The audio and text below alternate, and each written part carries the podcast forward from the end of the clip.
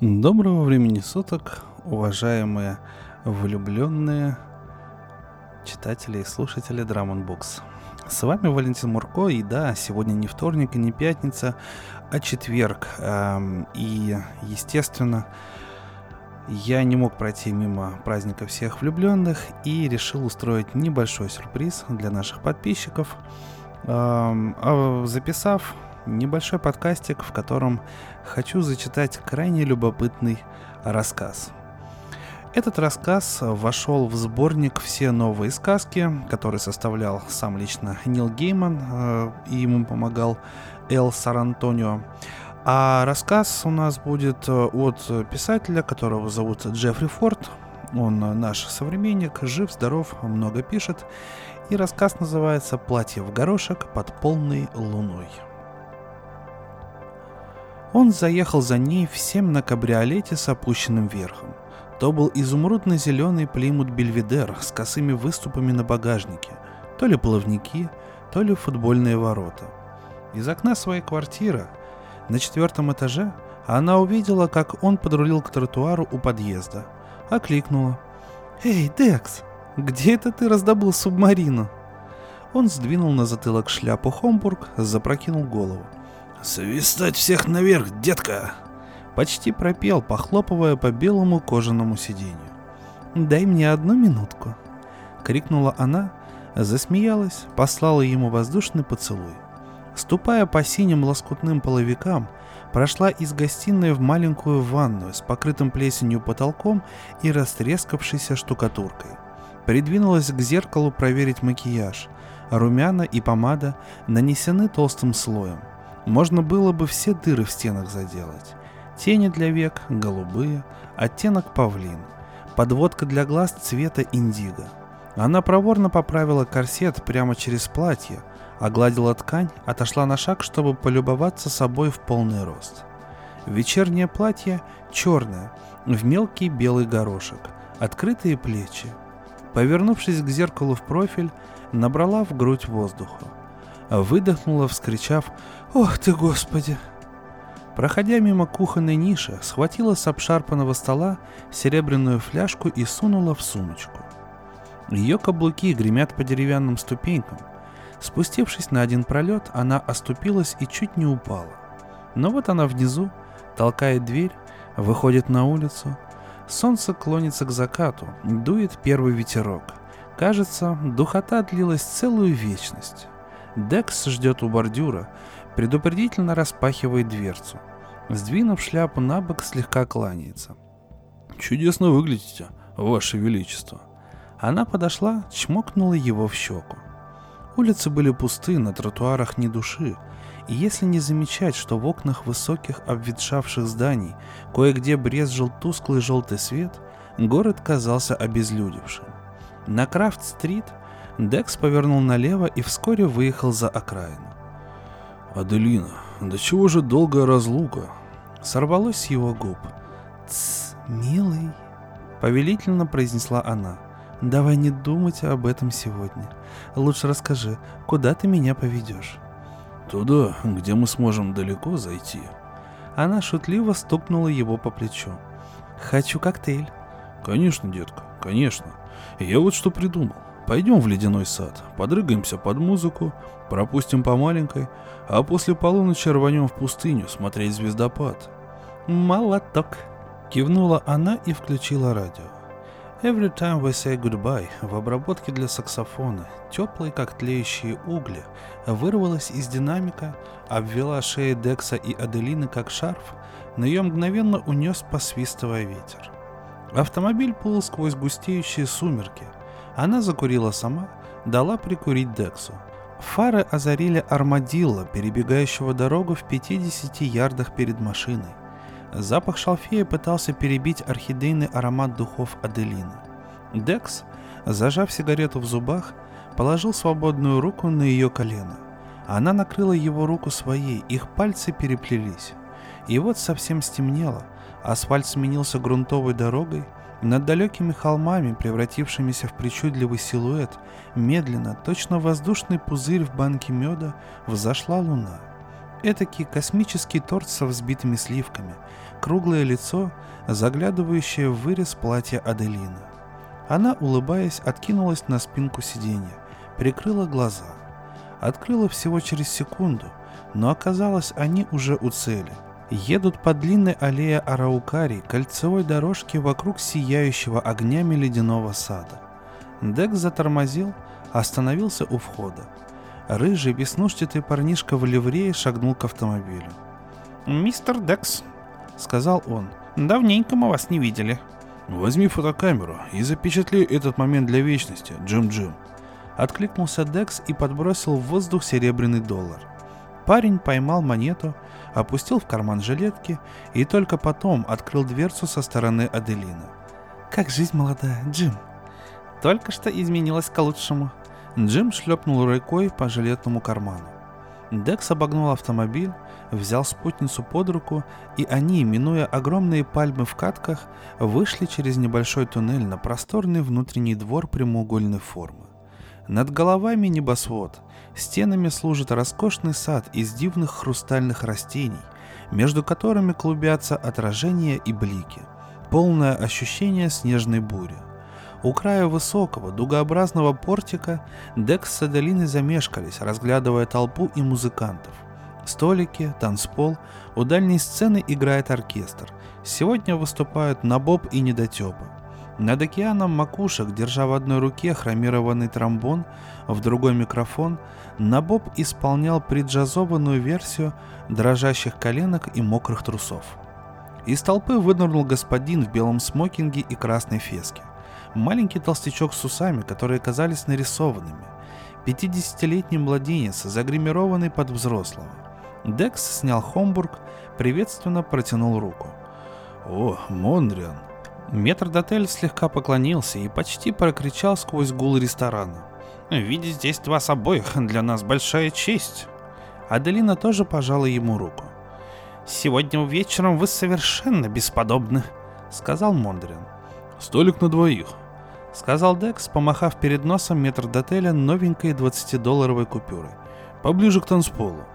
Толстячок снова поклонился и, распрямляясь, выдернул купюру из пальцев Декса. «Следуйте за мной, друзья!» Он развернулся и начал медленно пробираться сквозь лабиринт столиков и людскую толчью. Аделина приветственно махала тем, кто окликал ее по имени. Если же кто-то обращался к Дексу, тот подмигивал, пальцем целился в их сторону и нажимал невидимый спусковой крючок. Мондриан отыскал им столик в первом ряду прямо у сцены, предупредительно пододвинул Аделине стул, а когда она уселась, еще поклонился. «Два сладких джина», — сказал Декс, и метрдотель моментально испарился. Аделина достала из сумочки две сигареты, прикурила от свечки в середине стола. Декс перегнулся к ней. Она вставила сигарету ему в рот — закурила сама, глубоко затянулась. «Каково снова вернуться в строй?» — спросил Декс. Широко улыбнувшись, она выдохнула струю дыма. «Все точно так, как надо. По крайней мере, в первый час-два на воле. Об остальном я пока не вспоминаю». «Отлично», — сказал он, снял шляпу и положил на пустой стул рядом с собой. Тут музыка смолкла, сменилась болтовней и смехом посетителей, звоном бокалов и вилок. Набоб спрыгнул со сцены и, ударившись пятками о пол, сделал кувырок. Распрямился рядом с их столиком. «Привет, Декстер!» «Ну что, курилка, все пашешь, хиты лобаешь?» Декс, засмеявшись, пожал руку лидеру джаз-оркестра. «Бобби, разве ты меня не поцелуешь?» Протянула Аделина.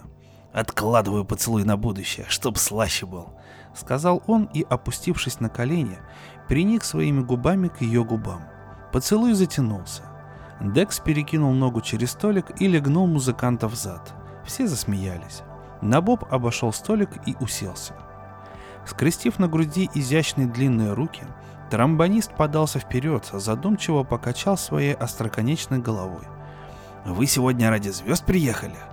«Спрашиваешь», — откликнулась Аделина.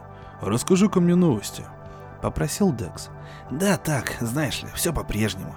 Килхефер ждет не дождется, когда ты вернешься». Официантка принесла две порции сладкого джина.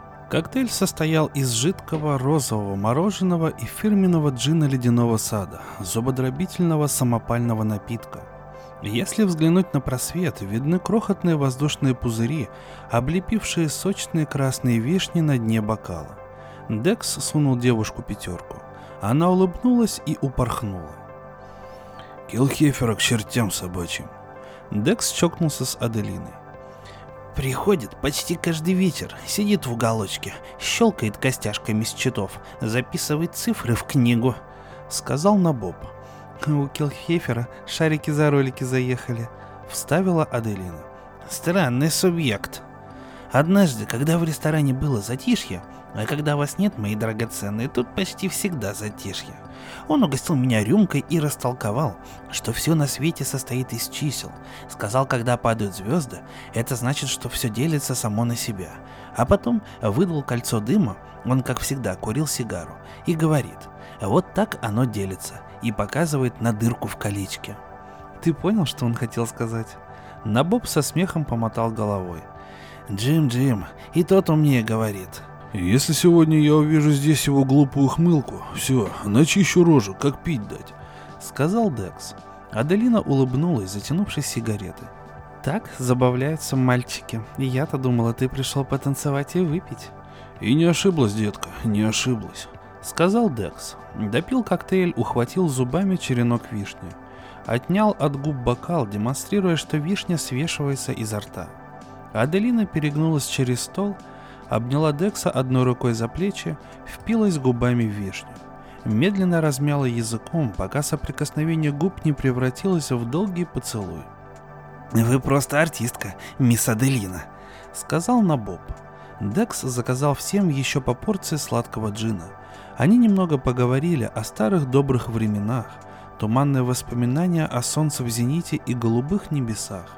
«Перерыв окончен», — сказал Набоб, торопливо допивая коктейль. Ведите себя хорошо. Сыграй имя и телефон, крикнула Аделина ему вслед. Набоб разбежался, подпрыгнул, сделал кульбит и приземлился на колени перед микрофонной стойкой. Неторопливо поднялся, как поднимается по оконной решетке Лиана. Декс с Аделиной зааплодировали. Остальные посетители, увидев, что артист вернулся, устроили овацию. Набоб, худой, грациозный, немножко потанцевал сам с собой и схватил микрофон. Недотепы заняли свои места, вскинули инструменты. «Мондриан, голубчик, прикрути вентиль, свет слишком яркий», — попросил Набоб, и его голос раскатился эхом в саду и донесся до пустыни. Через секунду огоньки свечей в центре каждого столика потускнели примерно вдвое. о выдохнул Набоб — Толпа зааплодировала. «И еще чуточку!» — крикнул на боб метрдотелю. Мондриан повиновался. Над тусклой янтарной мглой сада разнеслись свист и шиканье. Баритон-саксофон взял первую ноту, низкую, очень низкую. Она катилась по полу, точно перекати поле, занесенное ветром из пустыни. Вступили струнные, потом флейта пиккола вывела замысловатую трель, Хромированный тромбон на Боба издал три ноты, словно спустился по трем ступеням. Набоб отвел от губ мундштук, защелкал пальцами в ритме музыки и запел. Листаю книгу, ищу твое имя и телефон. Листаю книгу, ищу твое имя и телефон. И сердце мое пылает со всех сторон. Боль и надежда, мучительные тиски. Боль и надежда, мучительные тиски. Когда твои ноги надавят мне на виски. Когда Набоб приступил ко второму куплету, Декс встал и протянул руку Аделине. Повел ее сквозь сумрак к людскому морю на танцполе. Декс и Аделина вцепились друг в дружку, словно утопающие. Их ноги сплелись, губы слились. Так они медленно кружились в потьмах, дрейфуя под музыку по непреодолимому течению, возникавшему в толчье. Но вот песня закончилась. «Пойду на пудренос», — сказала Аделина.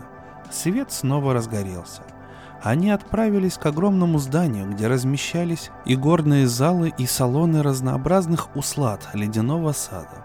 Трехэтажное, в стиле венецианского палаццо, здание-монстр, построенное из мрака. В глазах монстра отражался лунный свет. У входа под портиком Декс дал Аделине 20 долларов и сказал «Встретимся за нашим столиком». «Знаю», — тихонько вымолвила она и поцеловала его в щеку.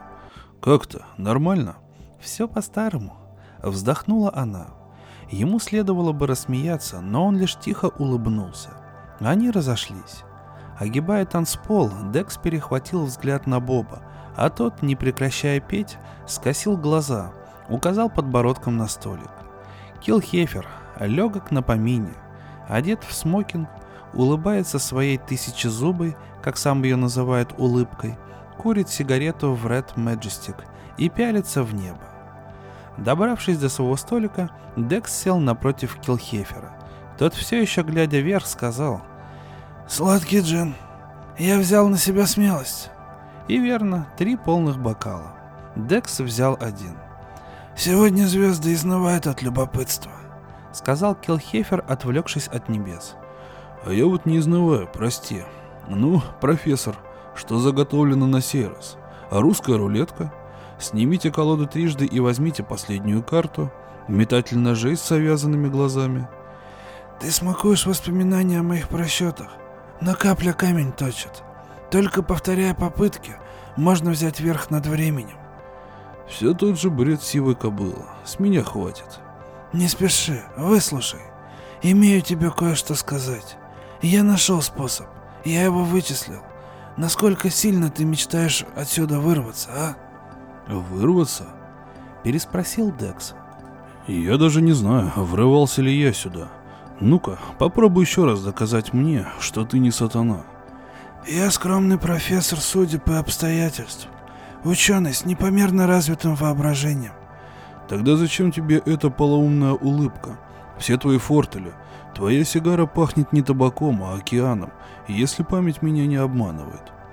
Я всегда был душа компании и ценил хорошие сигары, а улыбка в тысячу зубов — салонный фокус с умножением.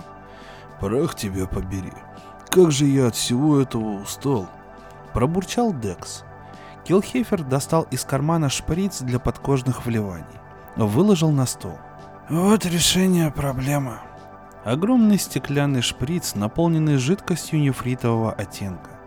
Декс присмотрелся, встряхнул головой. На его глаза навернулись слезы. «Издеваешься? Тоже мне решение. Туфта и липа».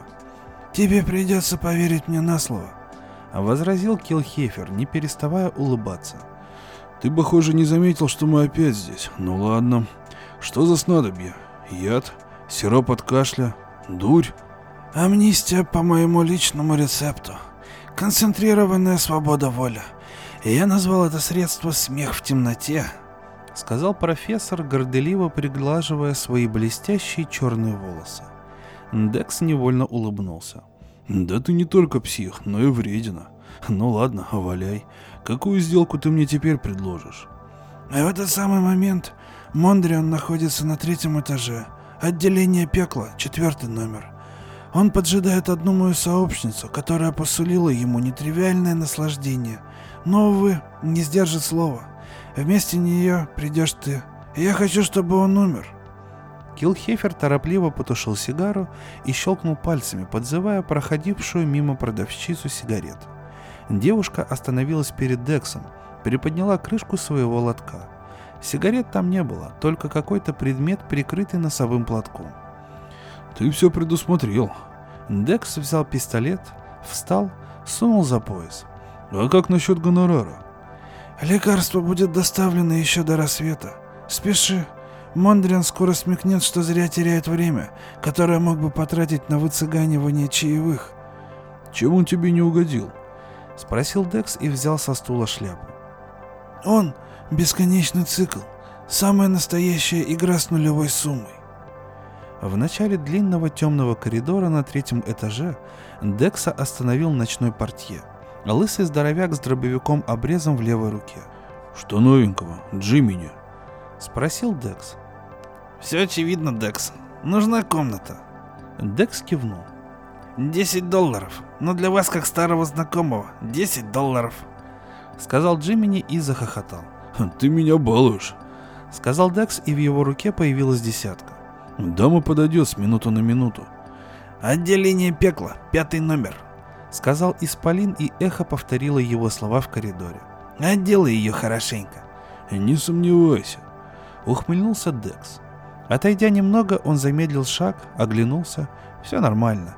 Джемини вернулся на пост, снова уселся лицом к лестнице, спиной к коридору. Полумрак, лишь теплятся газовые рожки на стенах, расположенные друг против друга у каждой шестой двери. В этой комната номер четыре. Дверь слегка приоткрыта, но внутри темно. Декс выхватил пистолет, приготовился. Проскользнул в комнату, тихо закрыл за собой дверь. Высокое арочное окно светила луна, но Декс не сразу различил перед собой что-либо, кроме мрака. Постепенно проступили контуры стульев, журнального столика, трюмо, а в дальнем углу — кровати. И силуэт человека, сидящего на краю. Грузный, на голове, конечно, феска. «Это ты, мой цветок пустыни?» Раздался голос Мондриана. Декс одним прыжком пересек комнату.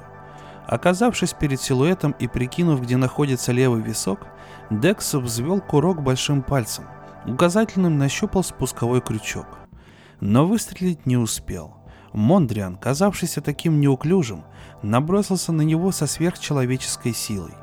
Страшно изумившись, что кроткий толстячок додумался напасть первым, Декс сам не заметил, как упал на спину, зацепившись каблуком за ковер. Пистолет улетел куда-то в темноту. Декс попытался встать, но метр дотеля рухнул на него тяжелый, как девять мешков с песком, и ухватил рукой за горло. Декс принялся молотить лицо Мондриана кулаками, но даже не сшиб с него феску. Оба покатились по ковру. В лунном свете Декс увидел, как над ним сверкнул нож, но сделать уже ничего не мог. Противник, навалившись коленями, придавил его руки к полу. Теперь не увернуться. Декс затаил дыхание, готовясь к боли. Вдруг загорелся свет, грохнул выстрел, и противник свалился с Декса.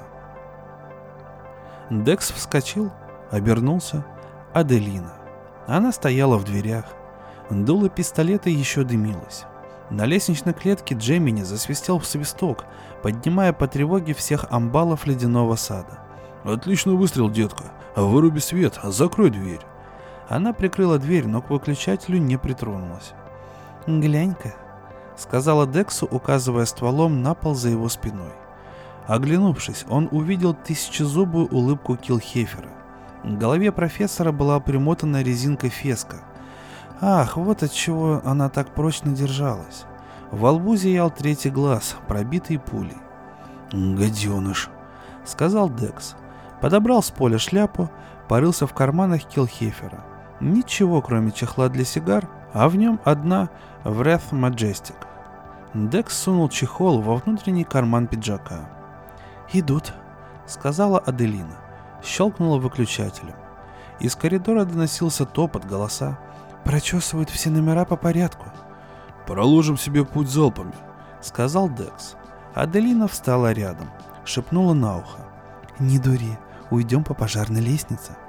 Декс двинулся к окну. Аделина сбросила туфли. Загадка, но факт. Мондриан догадался вызвать машину. Когда Декс и Аделина, запыхавшись в разодранной одежде, выбежали на площадку перед ледяным садом, их уже дожидался Бельведер. Мотор работает, верх опущен. Джим-Джим держит дверцу распахнутой. «Чудесные туфли», — сказал парнишка, показав на босые ноги Аделины. «Последний крик моды, Джим?» Декс бегом обогнул автомобиль. Перед ним распахнул дверцу Мондриан. Заняв свое место за рулем, Декс сказал «Не обижайся на сегодняшнее» и помахал в воздухе чаевыми. Точнее, компенсацией за злодейское покушение. Мондриан, слегка поклонившись, схватил купюру. «Всегда к вашим услугам. Счастливого пути», — сказал метрдотель и захлопнул дверцу. Декс достал из кармана серебряный доллар — Нажал на газ, швырнул монету через плечо. Джим-Джим поймал ее на лету. И прежде чем монета опустилась в карман жилетки, Единственным напоминанием о Бельведере стали два красных огонька между Араукарий. «Ноги отваливаются», — сказала Аделина, когда они пулей вылетели из ворот ледяного сада на шоссе, пересекающее пустыню. «Ты настоящий снайпер». «Чистое везение», — отозвалась она, перекричав ветер. «Приятно будет вспомнить». «Дело сделано», — сказала Аделина. «Но что он изобрел на сей раз?» «Смех в темноте», — сказал Декс и резко вывернул руль вправо. Аделина повалилась на него. Он обнял ее за плечи. Автомобиль съехал с шоссе и помчался по лунной дорожке, сминая перекати поле, волоча за собой шлейф пыли. Аделина включила радио. Воркующий голос. «Дед Уолладер, я помню тебя». Они расстелили плед и улеглись под мерцающими звездами. Дул легкий ветерок. Тут и там, словно часовые, маячили во тьме кактусы. Поодаль из радио в Бельведере звучала скрипка. Аделина сделала глоток из своей серебряной фляжки. Передала ее Дексу. Тот отшвырнул выкуренную сигару, приложился к фляжке, скривился. «Что за пойло?»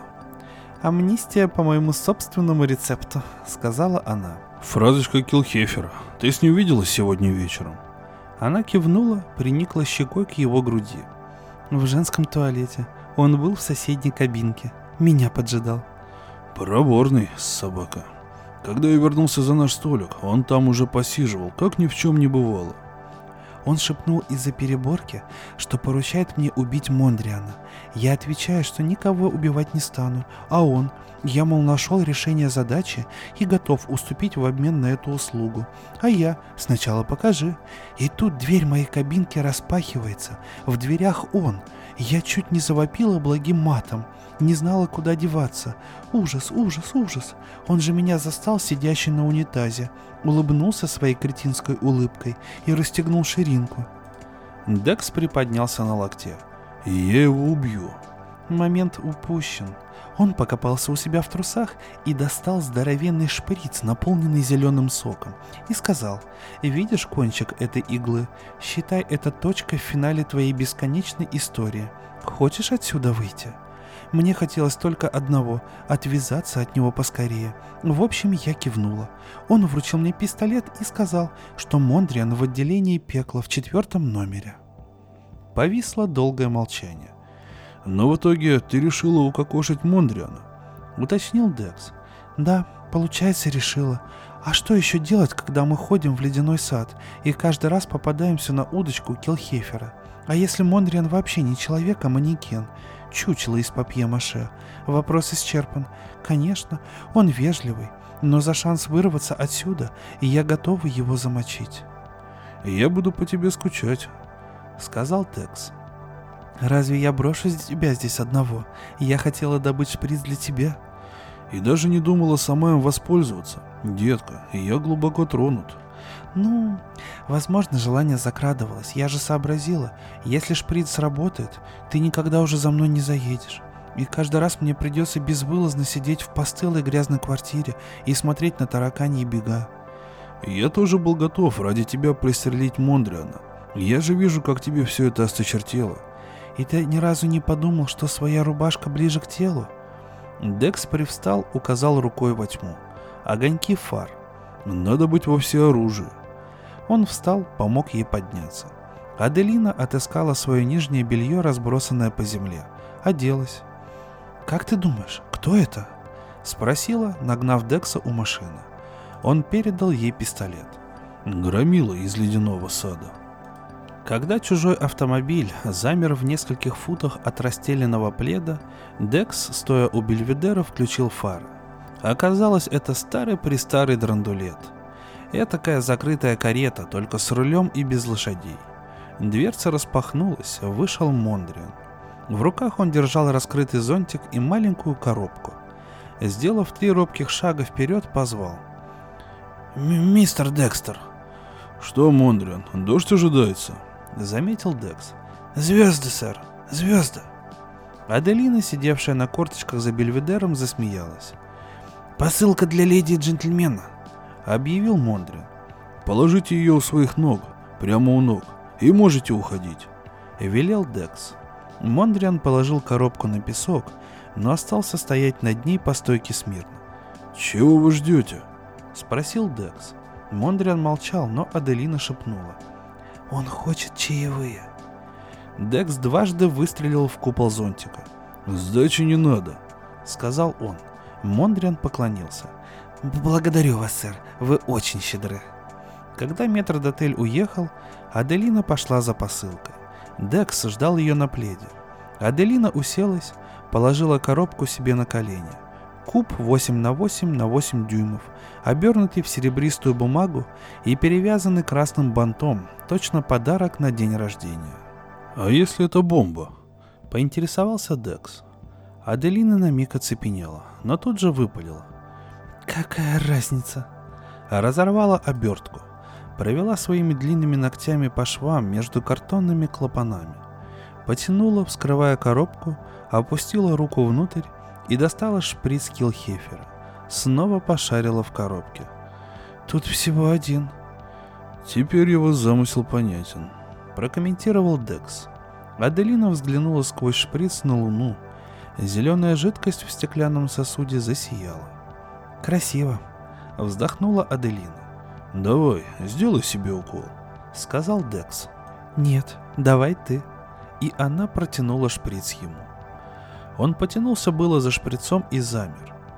Пальцы прикоснулись к металлическому поршню и отдернулись. «Это же ты попала в Килхефера». «А ведь, наверное, снадобье даже не сработает», — сказала она и бережно положила шприц на плед между ними. Погладила шприц, отвела руку. «Сыграем в кости», — предложил Декс, проводя своим розовым пальцем по игле. «Кто выиграет, тот и уколется». Аделина долго молчала, затем кивнула в знак согласия. Но сначала потанцуем напоследок, на случай, если сработает. Декс встал, прошел к машине, сделал радио погромче. «Нам повезло», — сказал он, когда над пустыней поплыли первые звуки платья в горошек под полной луной. Декс в развалочку, пританцовывая, вернулся к Аделине. Она разгладила платье, поправила корсет — обхватила Декса руками, уткнулась подбородком в его плечо. Он взял ее за талию. Они медленно, устало закружились под музыку. «Значит, сыграем в кости?» – прошептала она. «Обязательно». После еще трех медленных поворотов Аделина сказала. «Думаешь, я забыла, что у тебя есть шулерские кости?» Декс, запрокинув голову, засмеялся – и словно в ответ сразу начался звездопад. Огненные шары, бороздя ночь, увлекали за собой яркие ленты. Сначала пригоршня, а затем сотня. Все больше и больше звезд спрыгивали со своих мест в созвездиях, срывались вниз. Далеко на западе первые звезды ударились о землю. Отдаленный грохот, огненные гейзеры, не дать не взять фейерверк, Звезды все падали, одни вдали, другие совсем близко. А Декс с Аделиной целовались посреди всемирного пожара. «Приезжай за мной в семь», — прошептала она ему на ухо, обняла еще крепче. «Приеду, детка, приеду». С меткостью пули, бьющей в переносицу, на них упал один из миллиона гремящих небесных вестников. Пылающая сфера величиной с ледяной сад — Взрыв обратил все в прах, а Бельведер подбросила в воздух и перевернула, словно серебряный доллар. Ну что ж, дорогие друзья, любовь, она выше иногда даже, чем конец света или чем временная петля, в которую попали наши главные герои. И в этот день я хочу от всей души пожелать вам, чтобы вы встретили свою вторую половинку, которая будет готова ради вас на все, даже отдать э, вам свое единственное спасение. Ну, а если у вас уже есть такой человек, то берегите друг друга, любите друг друга и слушайте вместе подкасты от Drum Books. С вами на микрофоне в этот День Святого Валентина был Валентин Мурко. До новых встреч, дорогие друзья!